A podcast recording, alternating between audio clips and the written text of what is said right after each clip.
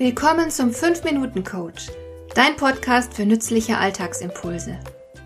Ich heiße Marion Lemper-Püchlau. Als erfahrener Coach habe ich jede Menge psychologische Tipps für dich, mit denen du leichter durch den Alltag kommst, damit dein Leben ein bisschen einfacher wird.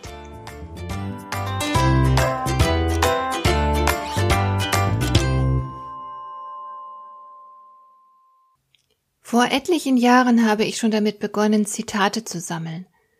Wenn mich irgendein Satz berührt hat, dann kam er gleich in mein spezielles Büchlein. Und dieses Büchlein ist inzwischen ziemlich abgegriffen und kurz davor auseinanderzufallen. Ich nehme es halt sehr oft zur Hand, denn es ist ein wahrer Schatz. Es gibt viele ungeheuer kluge Sätze, die von Menschen mit Lebenserfahrung formuliert worden sind. In einem einzigen Satz kann die Erfahrung eines ganzen Lebens liegen. Und ich finde, das genau ist das Tolle daran. Du musst nicht jede Erfahrung selbst machen und deine Lehren daraus ziehen. Du kannst auch mal schauen, was andere über ihre Erfahrungen berichten. Vieles davon wird dir unmittelbar einleuchten, auch wenn du selbst vielleicht noch keine entsprechende Erfahrung gemacht hast. Durch den weisen Satz eines erfahrenen Menschen kommen dir Zusammenhänge klarer zu Bewusstsein. Und was dir bewusst ist, das kannst du gezielt im Alltag für dich nutzen. Manchmal ist es ja auch so, dass du irgendeine Erfahrung gemacht hast, die du aber anschließend nicht ausreichend reflektierst. Deswegen ziehst du keine messerscharfe Konsequenz daraus.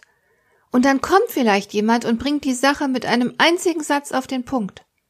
Und du denkst dir, wow, genau so ist es.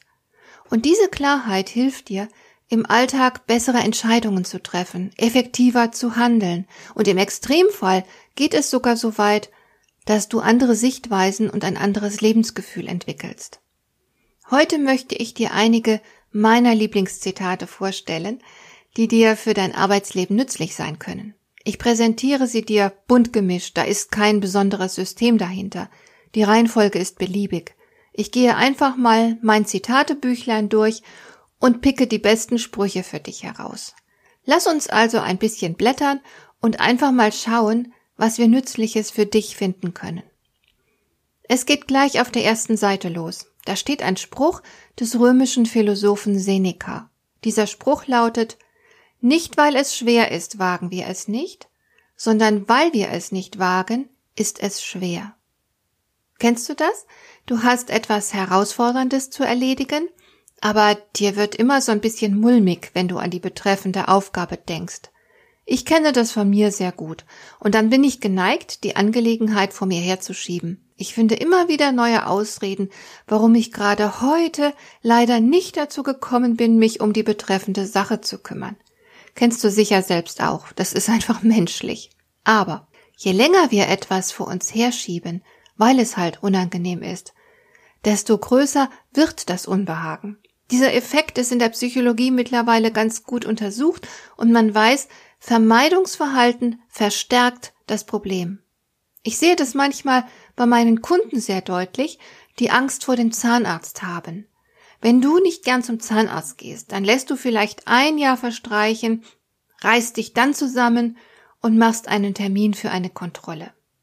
Wenn du das nicht packst und dich nicht dazu überwinden kannst, naja, vielleicht wartest du dann zwei Jahre mit dem fälligen Zahnarztbesuch. Da wird es dann aber schon schwieriger, sich zu überwinden. Ich habe Leute getroffen, die bereits fünf Jahre und länger nicht beim Zahnarzt gewesen waren, inzwischen Zahnschmerzen hatten und derart große Angst, dass sie nur noch unter Vollnarkose zu behandeln waren. Was heißt das für dein Arbeitsleben? Ganz einfach, wenn etwas Unangenehmes zu tun ist, pack es einfach an. Je schneller du das schaffst, desto weniger schlimm wird es werden. Und oft merkt man dann ja, dass die Sache gar nicht so furchtbar ist, wie man sich das vorgestellt hat. Aber selbst wenn sie genauso furchtbar sein sollte, wie erwartet, in dem Moment, in dem du dich stellst und einfach mal anfängst, spürst du Erleichterung, weil du jetzt nicht mehr davonläufst und du bist sogar stolz auf dich, weil du dich der Sache stellst und vorankommst. Also schiebe unangenehme Aufgaben nicht vor dir her, weil du dich dann mit der Zeit immer schlechter fühlen wirst. Danke, Seneca. Blättern wir weiter. Als nächstes lese ich in meinem Büchlein einen Spruch von Gertrud Höhler. Sie ist eine deutsche Professorin und Unternehmensberaterin. Ich habe einmal einen Vortrag von ihr besucht und den Satz gehört, Macht ist eine schwere Prüfung für den Charakter. Genau so hat sie es gesagt. Und in der Tat, da kann man ihr wohl auch nur zustimmen. Deswegen haben ja so viele Menschen Vorbehalte gegen alle Mächtigen. Denn es gibt unzählige Beispiele für Machtmissbrauch. Ich habe erlebt, dass manche Mitarbeiter grundsätzlich eine negative Einstellung gegenüber Chefs im Allgemeinen haben. Sie begegnen ihnen mit Ablehnung und Misstrauen, aus Prinzip, weil sie halt schon so viel Negatives mit Vorgesetzten erlebt haben. Das ist nachvollziehbar, aber trotzdem würde ich diese Haltung niemandem empfehlen. Eines sollte jedem klar sein, Macht ist weder positiv noch negativ.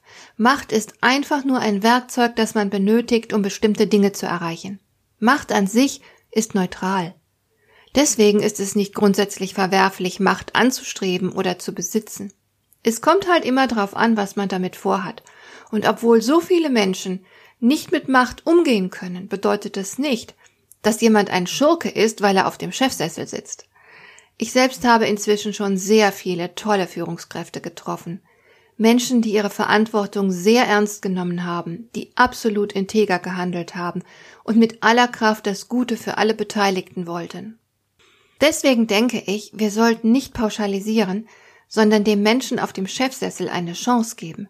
Vielleicht können wir ihm sogar dabei helfen, seinen Job möglichst gut zu machen, indem wir ihn unterstützen, wo immer möglich, ihn zum Beispiel ausreichend mit Infos füttern, damit er gute Entscheidungen treffen kann, statt ihm die Arbeit zu erschweren und ihn als Feind zu sehen.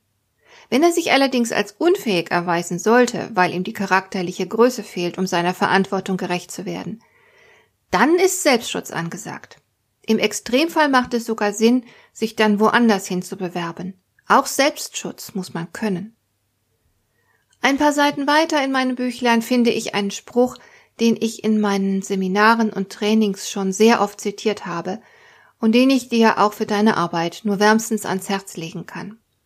Es ist ein Satz, den ich bei John Gardner gelesen habe. Dieser Satz lautet Empfindet man Respekt für Menschen so wie sie sind, kann man ihnen besser helfen, besser zu werden, als sie sind. Das ist ein super Satz und sehr, sehr nützlich für deinen Alltag, egal wo du dich gerade aufhältst und mit wem du es gerade zu tun hast. Das Prinzip ist simpel. Wenn du dich am Verhalten einer Person störst, und das wird ja vermutlich häufiger vorkommen, dann hast du natürlich den Wunsch, diese Person möge ihr Verhalten ändern. Und jetzt machen eben viele Menschen in dieser Situation den Fehler, dass sie der betreffenden Person zu verstehen geben, dass sie sich unmöglich benimmt und eine unmögliche Person ist. Es fällt uns halt schwer, jemandem Respekt zu zollen, der sich nicht angemessen verhält und über den wir uns ärgern. Aber das ist alles andere als klug. Denn stell dir vor, jemand würde dich spüren lassen, dass er dich blöd findet. Und gleichzeitig verlangt er von dir, dass du dein Verhalten ändern sollst. Würdest du das tun? Mit anderen Worten, würdest du jemandem einen Gefallen tun, der dich nicht leiden kann? Ich behaupte, wenn du jemandem zu verstehen gibst, und sei es nur durch deinen Gesichtsausdruck, dass du ihn nicht magst und nicht schätzt, dann verlierst du jegliche Einflussmöglichkeit. Die betreffende Person wird den Teufel tun, auf dich zu hören und sich deinen Wünschen anzupassen. Wenn du willst, dass dein Gegenüber dich ernst nimmt und ernst nimmt, was du sagst, dann musst du dieser Person zuvor vermittelt haben, dass du sie ernst nimmst. Denn die Leute pflegen sich so zu verhalten, wie sie behandelt werden. Erweist du jemandem Respekt, dann erhältst du sehr wahrscheinlich auch Respekt. Du hast dann viel größeren Einfluss auf jemanden, der sich in deiner Gegenwart wohlfühlt. Wer sich hingegen von dir abgelehnt fühlt, wird sich dir gegenüber verschließen. Ein ganz simples Prinzip. Vielleicht denkst du jetzt, okay, das leuchtet zwar ein, aber mein Kollege ist nun mal ein Idiot. Wie soll ich denn da respektvolle Gefühle entwickeln? Ich gebe zu, dass es Menschen gibt, die es uns nicht gerade leicht machen, sie zu respektieren. Aber ich weiß auch, dass es Gründe für jegliches Verhalten gibt. Und wir können als Außenstehende diese Gründe meist nicht erkennen, weshalb wir uns auch kein Urteil erlauben dürfen. Wenn sich dein Kollege idiotisch verhält, dann nicht ohne Grund. Außerdem wird es Situationen geben, in denen du selbst auch schon wie ein Idiot dagestanden hast. Deshalb rate ich zu Nachsicht und Geduld. Du musst unangemessenes Verhalten keineswegs hinnehmen. aber erlaube dem anderen, die Person zu sein, die er nun mal ist. Und du wirst es erheblich leichter mit ihm haben. Gleich auf der gegenüberliegenden Seite meines Büchleins finde ich einen anderen sehr klugen Spruch.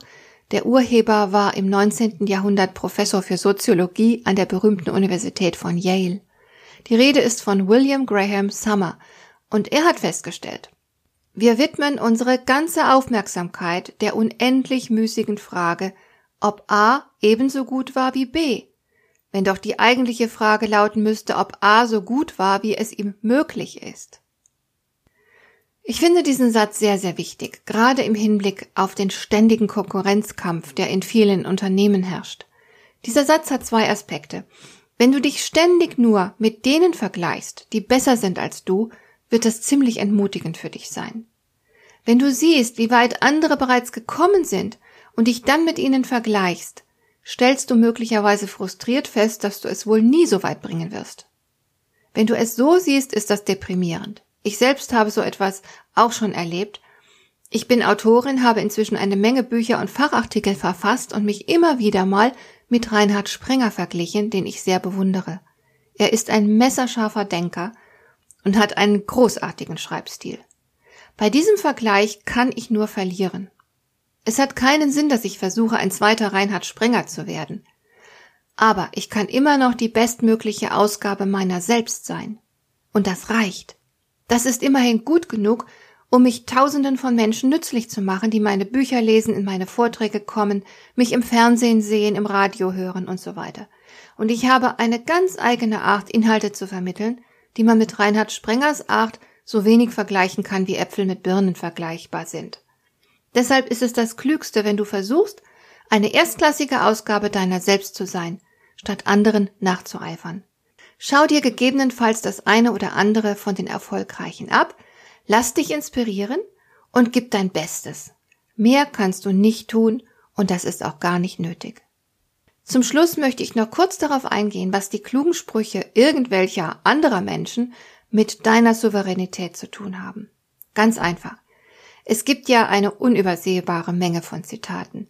Wenn du klug bist, dann schaust du mal hin, wie andere das Leben betrachten, welche Erfahrungen sie damit machen und welche Schlüsse sie daraus ziehen.